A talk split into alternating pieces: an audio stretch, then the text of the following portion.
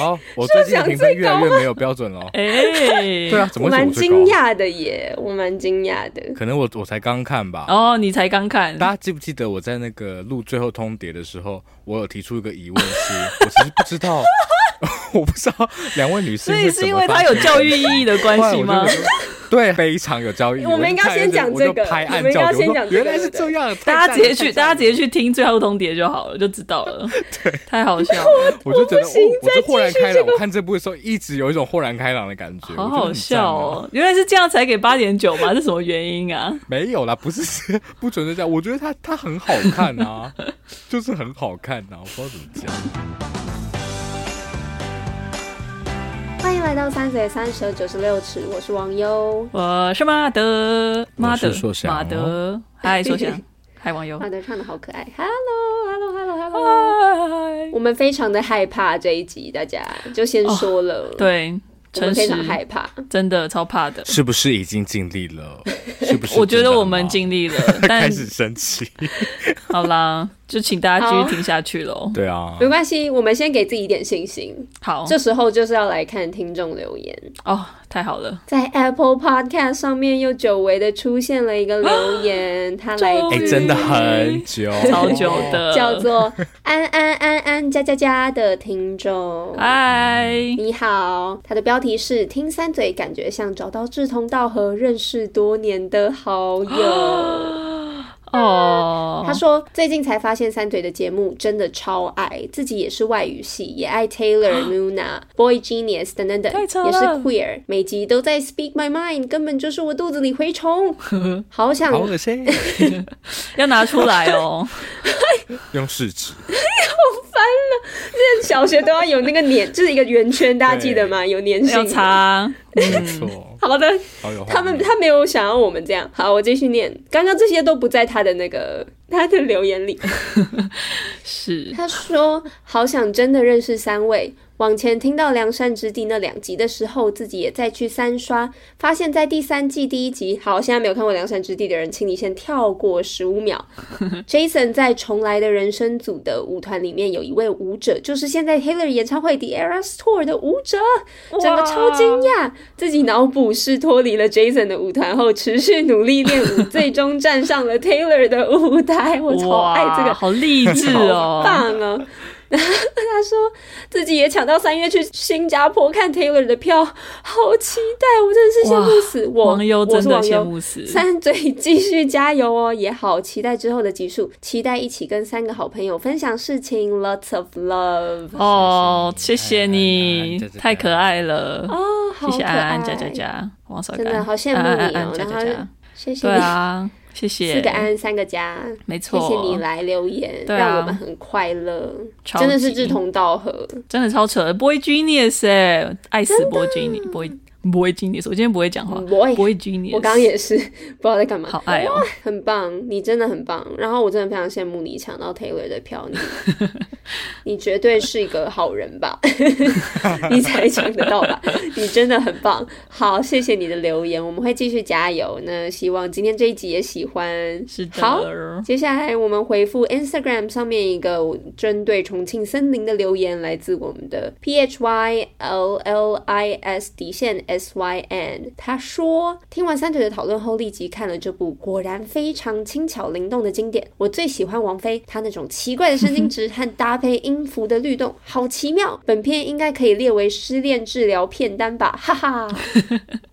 真的可以耶，真的可以，你说的非常好。王菲真的怪死，真的怪，对，这也是他最赞的地方。没错，难能可贵，爱死他的。你这个主题很棒哦，说不定我们下一个影展或是下五个影展会来做一个失恋治疗片单。哦、之前马德是不是马德马铃薯就做过了？有写过，写过十部片，我们可以从里面挑，然后再加。哎，重庆森林我们讲过了，直接直接用，对啊，直接用，再利用，再利用。好了，太好了，谢谢马德马铃薯，大家要去追踪马德马铃薯。是的，好的，感谢这周来与我们互动的听众，我们非常的快乐。接下来可能就不这么快乐了，我们要来面对现实。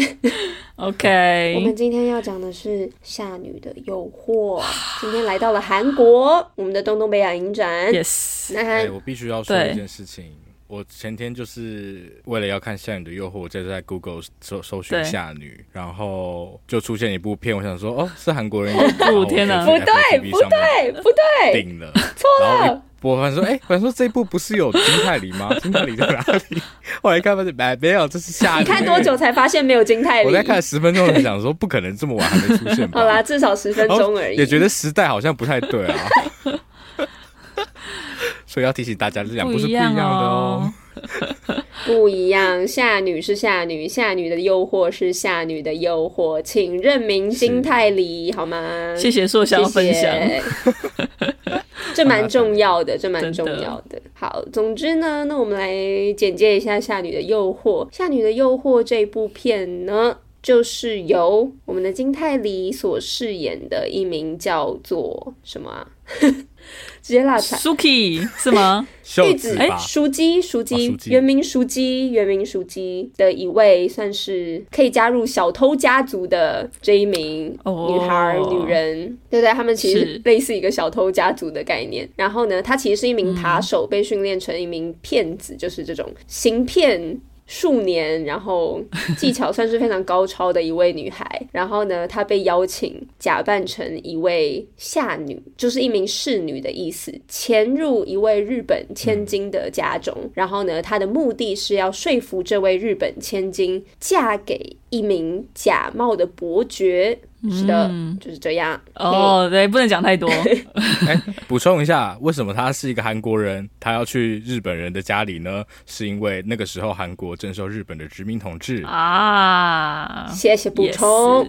也是，所以它是一个时代剧啦，它也是一个时代剧。嗯，没错没错，这也是一个蛮重要的讯息。所以当中会有一些韩语跟日语的交叠交错使用。没错，那、嗯、再稍微补充一下，因为我还没简介完哦。补充一下那名日本千金她的背景。日本千金呢，住在一个深不见底，可以这样用吗？就是呃，深深大宅之中，深深大宅之中。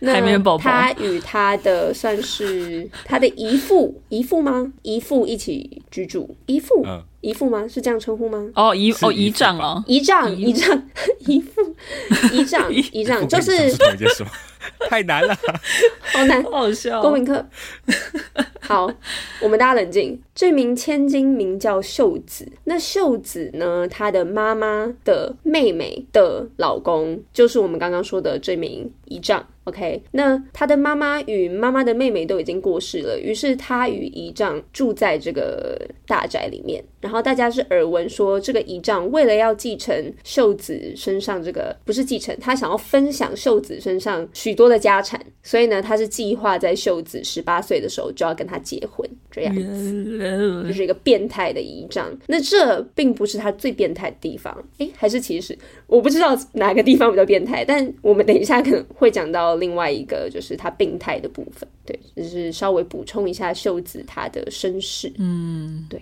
的。好的，简介以上结束，先结束。等一下我们会再提到更多的故事情节。那还没有看过的人，推荐你们去看看，还蛮精彩的。虽然 Netflix 下架了，嗯、为什么？就是有个不方便的，请重新的把它上架回去，谢谢。希望 Netflix 有听到我们的呼吁。那我们现在就先来粗评好吗？三嘴针对电影满分十分，你们会给几分呢？想好了吗？好，好。那三二。一八点五哦哦，好，我最近的评分越来越没有标准了。哎，对啊，怎么会蛮惊讶的耶？我蛮惊讶的。可能我我才刚看吧。哦，你才刚看。大家记不记得我在那个录最后通牒的时候，我有提出一个疑问是，我其实不知道，我不知道两位女士，所以是因为它有教育意义的关系吗？对，非常有教育意义。我们应该先讲这个，我们应该先讲。原来是这样，大家直接去，大家直接去听最后通牒就好了，就知道了。对，太好笑了。我就觉得，我就豁然开朗。我看这部的时候，一直有一种豁然开朗的感觉。好好笑哦！原来是这样才给八点九吗？是什么原因啊？没有啦，不是不存在这样。我觉得它它很好看啊，就是很好看啊，我不知道怎么讲。然后不知道，他他好像是小说改编的，对不对？但我觉得这个剧本本身真的让我觉得好特别哦，就我只能说真的好特别的一个剧本，非常，但同时又蛮工整的，而且有人怪，有点怪物感，大家有感觉吗？他们的逻辑有点像，有。是。哦，对，嗯、是哎，是是是，嗯，哎，那那王优为什么我们最低？在思考这个问题，我觉得可能跟我们等一下聊到的东西会有点相关。我觉得有，是哦，什么啦？那个啦？我觉得跟 我觉得跟硕翔的教育意义的那部分会 有关。没错，没错，可能稍微有点相关。但我不得不说，我觉得好好笑哦。我觉得我第一次看的时候，有稍微一些部分有被教育到。啊、我第一次看的时候，应该也是数年前，对。但我那时候也是、嗯、也是挺大了的，然后我还是蛮震撼的。嗯，但我觉得多年之后，然后重新看会不一样。呃、同为女同志的身份沉淀了多年之后，我觉得感觉好像不太一样。我还在思索为什么。嗯、对，希望等一下有机会，各位可以帮我发现这个答案。发觉，还自己自己觉得自己想不出来，但期待跟大家聊聊。马德呢？嗯。完全懂，因为我觉得我的分数也是，我觉得我可以融合硕想跟网友的，然后我们等下会讲到，我觉得跟网友想要谈论的是一样的东西。嗯嗯，没错没错。好，好，有一点期待，但我还是非常的害怕。我们要来进入今天的讨论了。今天的讨论真的是我自己出完题目，虽然首先我们就已经有一点觉得说，哦，好像有一点难聊。虽然朴赞郁的电影就是因为它真的很丰富，通常也都非常有趣。嗯我自己个人会把它解读成是非常电影的电影，嗯、就是我觉得它是一个没有在 避讳呃戏剧化这件事情。事情对，没错没错，我觉得它就是一个夸张的故事，它并没有要走一个特别写实，然后让你觉得就是你看过这个东西没有？它我觉得朴赞郁总是要给你一个，他就是要丢给你一个哦，从来没有看过的故事。嗯嗯，我觉得他的镜头运用上其实也是很明确的，就是让观众知道他没有在避讳说，就是像网友讲的，我要拍一个自然写实的东西。他其实是我觉得某一个程度蛮剧场感的，就是因为是一个呈现一个一个画面的那种感觉。但是我当然我同我非常同意他是很电影，因为他是用了很多电影的手法。嗯，但是也是他精彩的地方。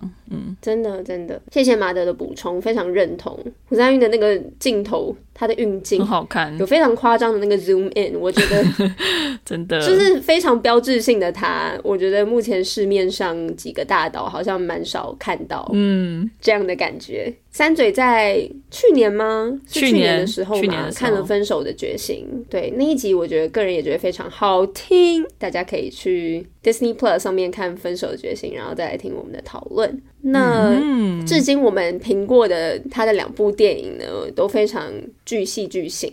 像是分手的决心，它是以破解悬案为题；那夏女的诱惑，则是以一个又一个的故事，像是一个连环套为型。两者都以颇为引人注目的方式描摹了爱情。嗯、那你们认为，在夏女的诱惑中，有没有让你觉得诶最意料之外，或者觉得最夸张的情节跟转折呢？我们先闲聊一点，啊、让自己我们建立一点感觉，不然太紧张了。谁想先说？马德是隔一阵子看了，你有没有想有没有回忆？好啊，我先说好了。好，因为像网友讲，我是有一段时间之前看，虽然我有重刷，但是因为我觉得这种最夸张的，我觉得还是要第一次冲击感应该最强，嗯、所以我觉得我其实有点忘记我第一次看最冲击的地方是什么。但是我觉得要想的话，可能还是就是第一个最夸张的转折吧，就是那个淑姬她的那一条线。到结尾的时候，然后变成他要被关到精神病院那个地方，嗯、那个冲击还是蛮大的。因为我觉得一部分原因，除了是他剧情上的处理之外，另外一部分可能是因为我对于这种事情的恐惧。因为我觉得被送到精神病院还蛮可怕的，尤其是真的，就是你觉得不是你该去的地方的时候，就很像你，你就是被误会，然后被送进去的，然后你有理说不清。就最可怕的就是。对，有理说不清，因为大家都会觉得说，啊、反正就是被送进去的人，通常都不会觉得自己该进去嘛，所以对，就其实很可怕。别人认定你是疯子，你就是疯子，其实就真的是这样，嗯、就是足够的人认为你是疯子的时候，你就是疯子了。对啊，所以我觉得那件这件事情蛮恐怖的。所以当这件那个，它直击你内心的恐惧。对，其实是。然后当然他有点咎由自取啦，可是还是觉得蛮可怕的。然后当然这个可怕也是在后面的翻转会变得特别好看。是，嗯嗯，我自己个人好像也是这一段，嗯，因为毕竟他真的太太出人意料了，嗯嗯，嗯，我觉得那时候真的很难想到，对啊，对，然后想说秀子你怎么这样子，秀子，嗯，对啊，坏女人，我觉得叫她秀子好好笑哦，我很难不想到那个秀子，衣服的秀子，对啊，衣服的秀子，我脑中也是一直听到，对啊，对不对？我真的会一直想到衣服的秀子。啊，我没有好。那硕翔嘞？硕翔的，硕翔，请发表。我自己觉得马德刚刚所说的，确实也是我最惊讶的一刻，因为我在此之前。不太知道这部片到底要往哪里去，就觉得哦，可能是一个就是类似鸳鸯大道的感觉嘛。后来发现、uh... 哇，原来不是这样啊！它真的就是有点怪物感，然后我好喜欢这种剧本，所以可能就是我给出有点高分的原因。然后后面也是，就是讲到王优刚刚讲到这个完全不避讳戏剧化，后面大家就是重新组队又被拆散之后，然后最后没想到留下来的两个两条线的结束会分别在这个。呃，姨父还有伯爵加上这个两女的这个组合，我就觉得哇，这个结束结的我其实有点没有想到，我觉得太特别了，而且两个男的一起死在里面的时候，我就觉得哇，真的是拍案叫绝，太棒了，死好死好，这看着也是蛮舒服，喜贺喜贺喜贺喜贺啊！然后看到那两位女性双宿双飞的时候，觉得真的也是夸张到一个不行，但是。好像，但我觉得那其实退几步看是个蛮有象征性的一个结尾吧。就是他其实我觉得还蛮厉害，就是有爽感的同时，他其实有把他的他想要处理的话题给有点透过这样的很戏剧化桥段给收束起来。待会可以继续讨论这一块。嗯。嗯好棒哦！谢谢说想。好，刚刚有讲到嘛，我们这一题会一直提到这两部电影，就是《分手的决心》跟《夏女的诱惑》。它们本身呢，都是带有一些悬疑的故事。那你们觉得悬疑这件事情哦，大家真的要回去听《分手的决心》，我记得马德讲的特别好，针对悬疑的部分。那我们现在回到夏女，你们觉得 玄女、玄女、九天、九天玄女，对啊，奇怪了。那你们觉得玄女的诱惑？阿汉来演。你们觉得好好看哦？你们觉得悬疑这件事情怎么影响我们看待书姬跟秀子之间的感情呢？哦啊，我幸好我忘记马德在分手那一集讲什么，不然我一定觉得超榜首。我我觉得没有幸好哎、欸，因为我觉得我会讲一模一样的话。很好啊，这样就代表你非常坚信这件事情。没错没错。对啊，我好可怕哦！哦，说想你继续讲。好。我天啊，那我讲什么啊？突然让我害怕。但我觉得悬疑这件事，它的本质就是解谜嘛，它其实就是一个解谜游戏。然后它通常一定会有，不管是正邪双方也好，但其实一定会应该说，在那一个悬案里面一定会有对立的两边，不管正邪。然后呃，悬疑片的特色可能是他们要的谜底，不管是一个事件的解法，或是一个事件的真相。通常这个谜底都在对方那一边，然后所以悬疑加上爱情就很有趣。像我们看，其实这部分我觉得跟《分手决心》有有一点点类似。它那个好好看的部分就是在呃，他在悬疑这个两边之中，他把相爱的两人拆在这个两边。因为如果相爱的两人都在同一边的话，他很容易变偶像剧。但 如果都在两边的话，就是那个潜台词就会非常多元。那个那个两个人之间的对话就很好看。他们要如何在就是。气急真相的过程中，然后还要去探索跟对方的感情，我觉得悬疑在这方面，它其实帮这两个人爱情等于说包上了一个更复杂的外衣吧，对啊，尤其在这部片里面，这个悬疑它又是一直被翻转的，因为像我们刚刚有提到那个扭转，就你会觉得哇，这两个人应该就是稳了，稳了，稳了，他们两个应该就是后面会一起害那个男的，然后结果没想到哇，竟然是那个金泰梨怎么就被冲进去了，然后另外。一个人就好像就是不痛不痒，然后我们才发现，哈，原来原来原来一切都是密谋的吗？那到底到底真爱是什么？真爱在哪里？我喜欢硕翔每次的内心戏，对呀，对啊，我你看这是不是就要有悬疑才有这个效果？因为在那个那个 moment，你的你对那个两个人原本的那个信念就一瞬间被打碎了。可是后来我们从正跟反，然后再到和的时候，看到两个看起来是对立、感觉是冲突的两个人，可是他们却同样有一个让他们合在一起的信念，就是在这部片里面可能就是都是身为女性的这件事情。所以我们看到了很多呃，我觉得很算。是在他们两个的角色曲线里面很有意、很有象征性的几个场面，比方说破坏藏经阁的那个场面，嗯、或者是两个人的一些性爱画面，诸如此类的。嗯、然后就是尤其是探索初夜的这一块，所以这两个人的那个 对。的关系就哇，就是原来是在这个点上找到出口。我觉得这也是扣合我刚刚所说的，导演在这个娱乐性之中，其实他这个剧本不只是好看而已，他其实非常有意识的把两个人要怎么合起来，跟他想要讲的议题是扣在一起的。嗯。嗯好，我觉得说讲讲超好，A 加加 A 加加加加，我觉得超级好的。然后我觉得有帮助我思考。嗯，好，我想一下，因为我觉得我好像我在回想我到底分手决心的时候在讲什么。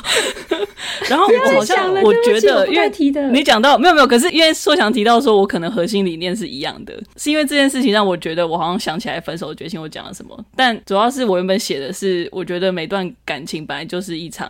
悬疑故事就是你本来就是一直在猜测说对方的心思是什么，然后我觉得硕强刚刚讲的那个破解谜底的那个过程，然后答案是在对方身上，这一点我是非常认同的。然后前面其实硕强有提到说这部的逻辑很像怪物嘛，其实的确真的是，就是每一个段落怪物我们在指认怪物，或者是在找责任在谁身上嘛。不过我觉得夏女的诱惑，我怕只讲夏女大家会去看错片。夏女的诱惑这一部的话，好像有一部分你也在看谁是受害者，就是到底是谁才是被骗的那个人。嗯、对，没错。然后这个反面就是谁是会为了个人利益，然后牺牲这段感情的人。然后在这样的架构之下，我其实觉得跟我们等下讨论的可能也有会有一点相关，但是我意识到说这一部片其实真的是一部很为观众设计的电影，就是不同于《分手的决心》，那个悬疑来自角色，就是那个男主角在努力探索女主角的秘密到底是什么，然后试图找寻爱的证据。这件事情，我觉得在《夏女的诱惑》，其实如果你真的真的去看的话，会发现说，其实两个女主角在一个时间点，其实已经完全解决掉那个悬疑的成分了。但是那个悬疑是留给我们观众的，比如说像像刚刚苏翔提到的，第一个那个金泰梨被送到精神病院那一段，其实他们两个已经讲好了，嗯、完全没有在猜测彼此的，没有就是彼此对于自己的感情到底是不是需要再去被证明的，对他们都已经知道，只是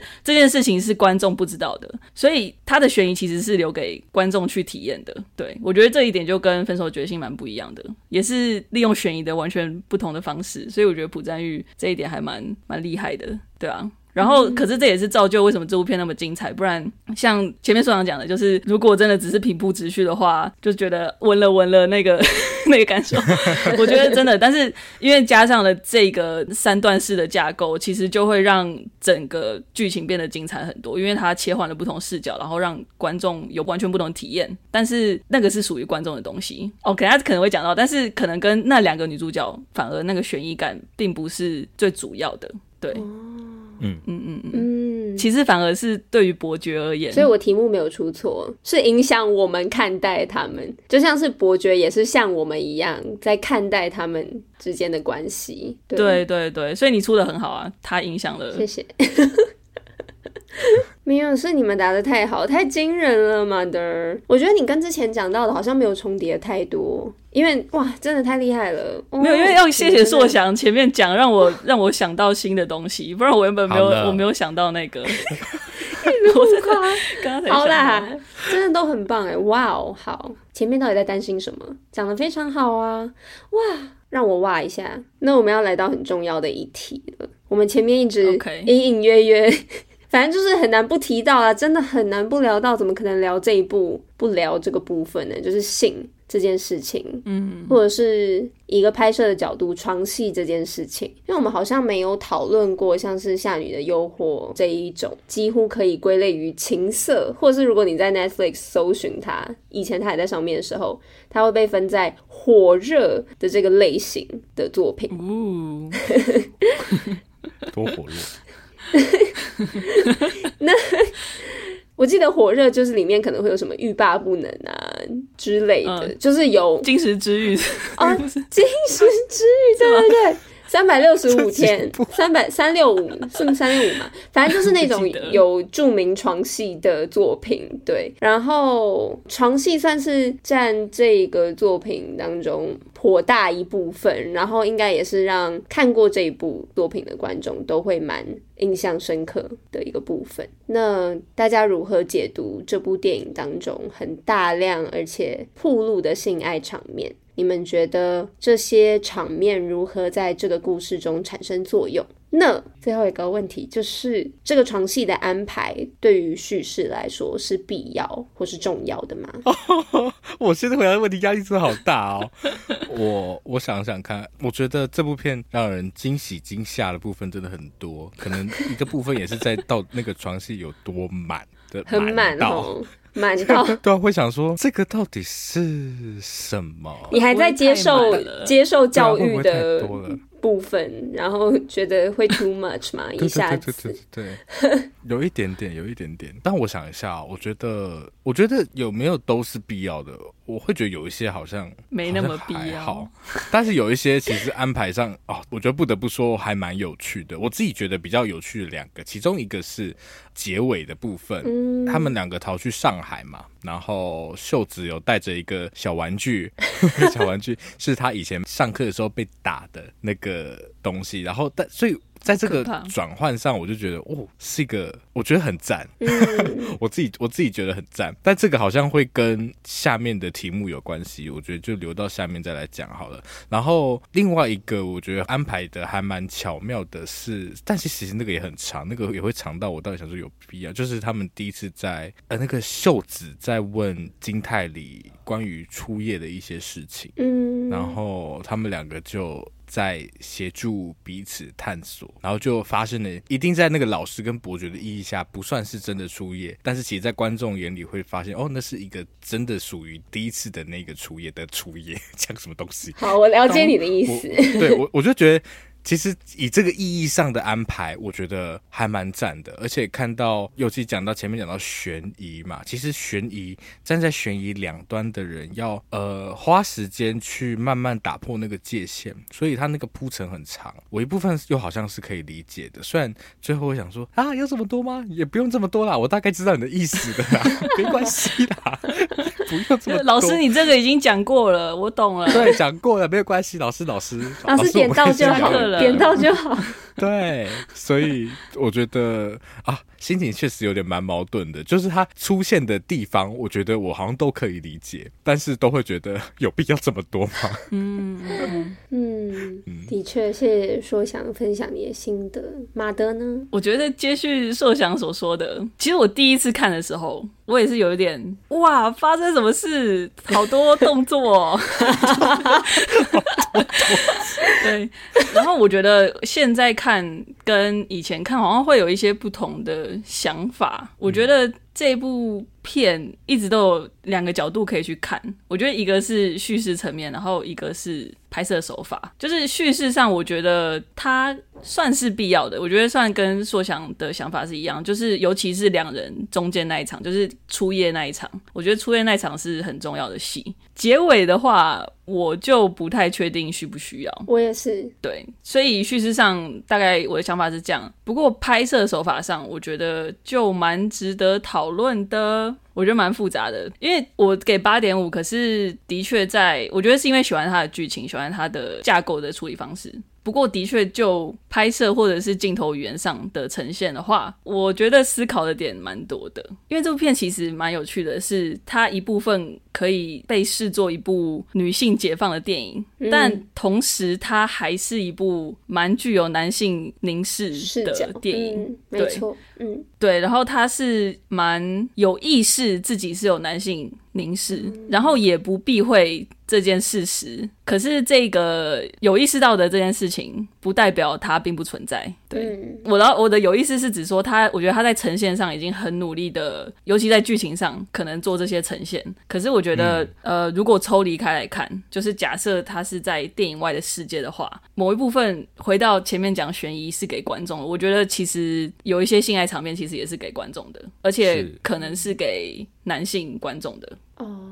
哇，对，因为我觉得有一些呈现上，其实好像并不是在于两个角色之间的关系吗？虽然我觉得剧情上他的需求是的，但是我觉得呈现上有时候不是，就是会有一种在展演的感觉，尤其是最后一幕。然后对于最后一幕，我原本也是觉得，就是也是一种翻转，就是把曾经是施压在他身上的一个物件或者是一个故事，然后重新把它变成是属于他们的。可是再从另外一个角度看，他们两个也是在重演了一段秀子他过去念的色情故事。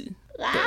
而且那个镜头拍摄的方式也是以一个非常观看的角度，就是其实如果把它跟当初秀子他在那个应该是地下室对不对？他在地下室念念那些色情书给那些男人看的时候。的那一个画面跟他们最后面，虽然这不知道是不是刻意的，我觉得可能不是刻意，只是朴赞郁他喜欢那样的画面。可是我觉得那样的观看方式其实是蛮类似的，嗯、就是他阅读跟他们两个最后的一个性爱场面，嗯，这两个两件事情其实有时候在镜头语言上有点类似。虽然我觉得当然剧情上它是有它的意义，只是对，就是有我觉得有两个层面啦，就是叙事跟他的拍摄手法呈现上，嗯、我觉得有时候会有一点点落差，所以我觉得这也是这部片有点难去定义它的原因。原因，嗯，对，对啊，然后蛮蛮具争议的一个小部分，因为其实就有些人会把跟那个蓝色是最温暖的颜色，有时候会摆在一起嘛，嗯，对，但但当然，我觉得这部在我心目中还是比蓝色好很多。对，但我也可以理解有一些人会有一些这样的考量，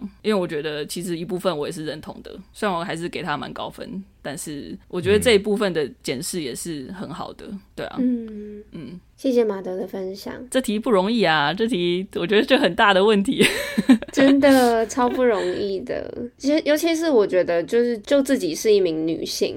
或者是一名女同志来看这部电影，嗯、我觉得我第一次看的时候，的确就是会觉得一开始真的会太惊吓，受到太大的惊吓而很难有点梳理自己对于这件事情的感觉。但可能就是多年经过之后，嗯、然后多了一些理解，关于凝视的理解嘛，嗯，然后关于自己身份的理解，多了一些经验，然后就会慢慢的看到。我之前有其实有看过，应该是李屏瑶。作家，如果我没有记错的话，他有提到说，他没有喜欢《夏女的诱惑》，就是因为他觉得他的男性凝视感太重了。嗯，嗯，然后那时候我还不是很理解，可是我这一次的重看就有蛮大的领悟，然后很大一部分真的是来自马德刚刚提到的最后一幕的性爱场面。刚刚你在描述的过程中，我其实觉得蛮不舒服的。对，然后我一直想到一些画面，就是特别的一些细节。第一个就是他们被摆放的方式，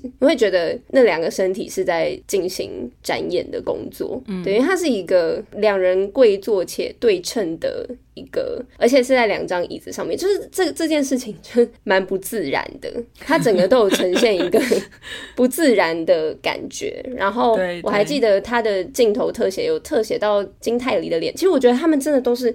很棒很棒演员，然后但是因为真的太大量裸露，反而会让我一直很担心他们的那个拍摄时候的身心状况，会一直让我很抽离啦。就是他们的拍摄环境是不是安全的啊？然后有没有让他们觉得安心等等。但这件事情之外，这只是我偶尔会冒出来的一些小思绪。但是回到我刚刚讲的，嗯、我记得他带到的一些镜头，像是金泰里，就是可能微笑，他有一个微笑的镜头，就在最后那一场，让我觉得。就很奇怪，对我来说很奇怪。我要讲的很具体嘛，就是在 他们使用那个，也不用讲的那么具体。好好好好好好，我觉得可以具体，要具体一点吗？我不知道你在讲什么。就是我不知道为什么我印象那么深刻，反正就是当他们使用那个铃铛之后，然后他们有 take 金泰梨的脸，然后他的那一个表情，我觉得我没有很被说服。就是会让我觉得是在表演，他是在展现一种，嗯，对观众展现一种愉悦的美的感觉，嗯，嗯，可能过程当中有太多这样的展演，让我觉得不太真实，嗯，可能太柔太美了一切。嗯，但对啊，嗯，但刚刚也有讲到，其实不赞郁他不是一个很追求写实的人嘛，只是我不知道这件事情可不可以连在一起讲，可能不行啦。对，他有没有过度美化这些？我觉得不行哎、欸，我觉得是两件事，不行哈。嗯，就是可能过度美化的部分啦，嗯、让我会觉得有点有点危险。嗯，我觉得美化之外，性爱场面本身就不是一个好拍的东西，因为我觉得那个界限很难抓。那难抓的点在于说，它本身是一个很亲密的事件，但是在一个故事里面的事件，照来说都要去帮助这个故事，就是它一定会有某一种目的。其实这个事件对于角色本身其实也是会有影响的，就是会有造成某种改变的，对。那扣回前面，我觉得叙事的必要性。但是讲到刚刚，我觉得界限难抓的地方是在于说，因为讲到亲密的部分，性爱场面除了是事件之外，在一个叙事里面的事件之外，它复杂的就在于说，它的拍摄手法会很大的影响这个事件是否成立。嗯，我的意思是说，它的拍摄手法会很明确的影响到说，这个性爱场面究竟是一个给观众看的，还是是服务角色的？对。那我觉得这个就跟我们前面一直提到的凝视有关系，因为如果是他是服务角色的，那我觉得服务角色在这一部电影里面的话。其实就是在推进两人的情感嘛，或者是两人的之间的信任。然后在最后的场景而言，我觉得它要存在的意义的话，如果要有的话，我觉得是一种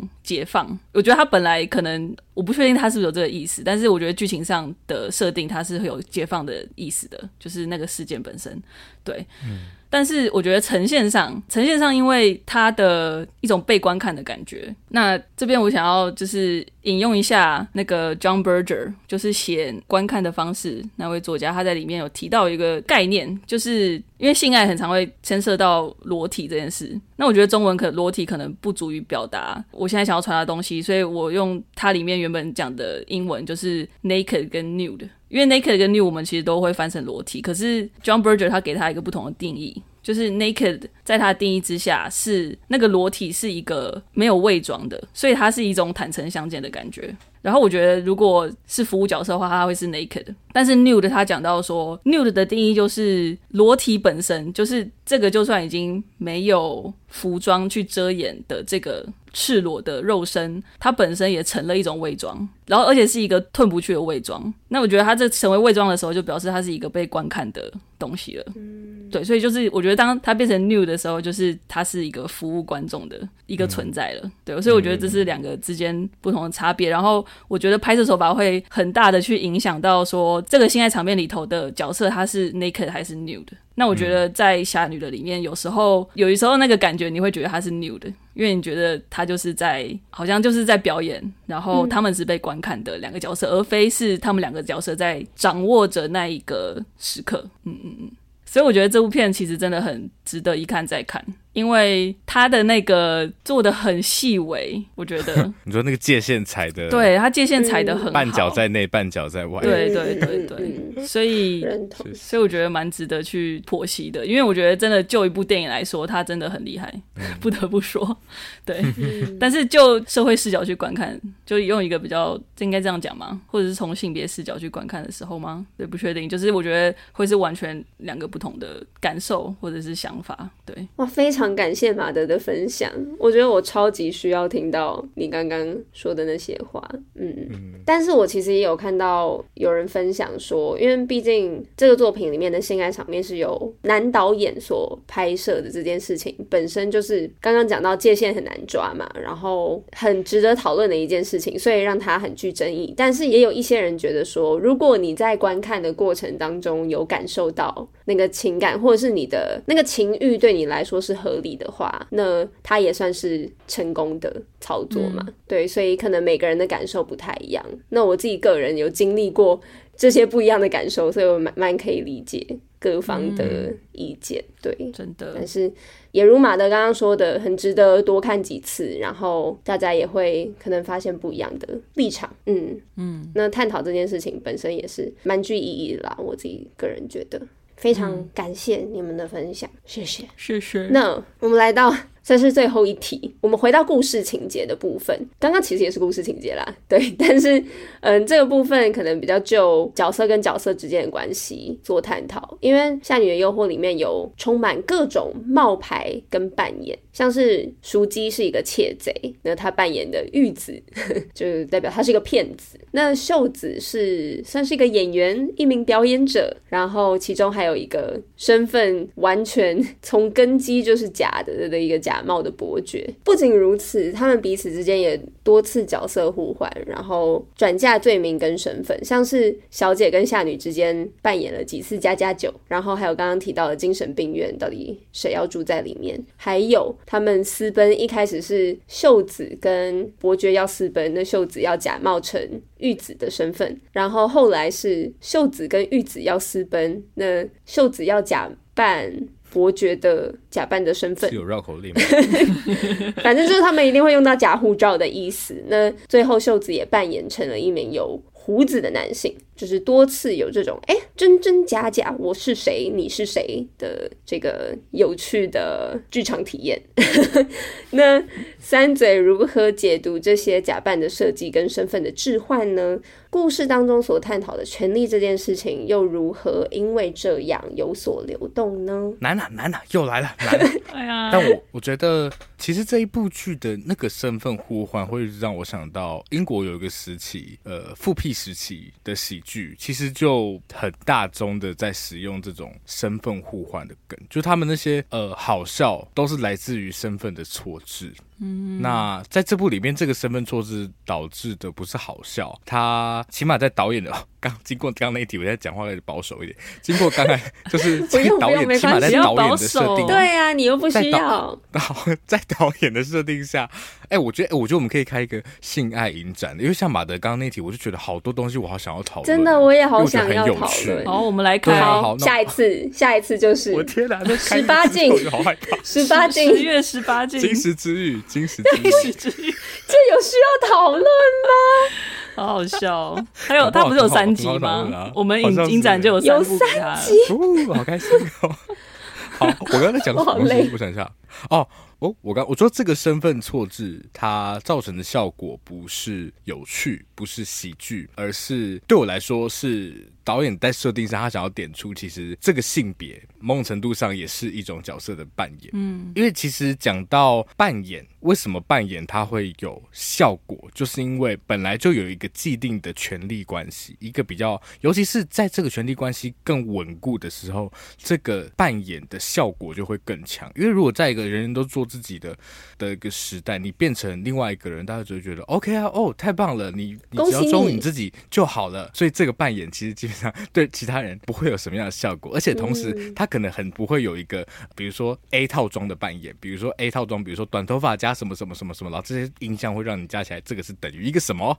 然后呢，哦，所以你从 A 跳到 B 的时候，因为你原本应该是 A，但是你现在全部你把 B 的套餐全部都吃下来了，那这个扮演的这个跳脱感就会非常的强。所以在这部片里面，我觉得这个权力关系的稳固跟性别是很有关系的，因为呃，尤其我们看到在那个殖民的年代下，哦，我相信那个原本已经不平等的关系，其实只会被深化而已。尤其是我们看到像，其实两个两个女孩，我们刚刚有说嘛，她们在第一段的时候，虽然她们就是互有高低，可是感觉金泰梨是比较占上位的那个，因为她是好像是那个那个很厉害的女贼，要去欺骗那个小姐的。感觉，可是你真的看的话，其实他也只是在帮那个伯爵做事啊。嗯，然后换成第二段，发现哎，原来那个女生也在扮演，可是大小姐对大小姐也在扮演，但你跳脱一层看，她也是在配合他的计划，伯爵的计划。对啊，最后得利的其实还是那个伯爵啊。那所以在这两个扮演之后。第三个那个和，我们刚刚讲的这个正反和，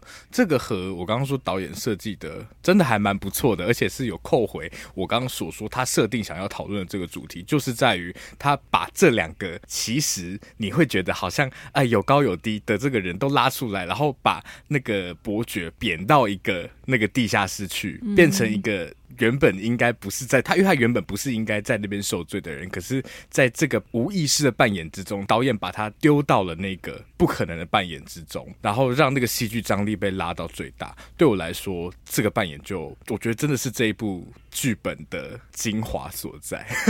嗯嗯，哇，对啊，谢谢硕翔的分享。真的，马德呢？马德觉得，我觉得硕翔讲的很好。哎，我想一下可以接什么。这部片真的很好玩。我其实真的之前没有这样子去想过这部片，但是我觉得这部片真的很有趣的地方，是因为它有两个不同的层次，一个是故事内跟故事外。然后其实大纲里面网友最后有提到一个问题，有没有有时间再问？但我现在就是偷偷先把它拿来讲。他问的就是说，最后的最后，女性在这部电影获得自由了吗？对，然后我的想法会是，我觉得他在这部电影有获得自由，可是，在电影之外，好像还是被困住的。嗯嗯嗯，没错，所以我的设计跟我要准备答一模一样，真的。哦，真的哦，对，硕想局长。但其实我这个题目的设计，就是那个最后的最后，我之所以这样讲，就是因为我觉得第一个最后是电影的最后。嗯哼嗯哼，但是最后的最后是电影之外，嗯嗯，对，就是这个这部电影完成之后，然后被观看之后，对对对对对对。那如果就就是网友的题目设计的原意的话，那我的答案会是。没有，嗯，对，嗯，那原因也在于，就是前面有一直提到的故事内跟故事外之间的那个落差，嗯，从悬疑的部分，然后一直到性爱场面的部分，都有讨论到这一块。那我觉得有一个可以扣回到最前面悬疑的部分的话，就是最终故事外的权利，其实某一部分还是属于那个伯爵的。然后我的原因是因为，其实观众的视角其实还是从伯爵的角度去看的。嗯，对，就是从他怎么经历那个过程。原本他好像是最掌握全貌的，应该是这样讲。就是观众他其实一直最清楚伯爵要的是什么。嗯，对，我们不清楚的是淑姬跟秀子他们分别要的是什么。对。然后最后才发现伯爵是受骗的，但是某一部分认同，其实我觉得还是是跟着伯爵的。尤其如果看这个三幕的架构来看的话，最后叙事的叙事者也是伯爵，是嗯嗯，所以我觉得就这个层面来讲，网友最后想要问的答案，其实就可以从这边找到一些线索了。嗯啊。硕想要补充的吗？针对自由这题，我觉得今天讨论真的非常完整，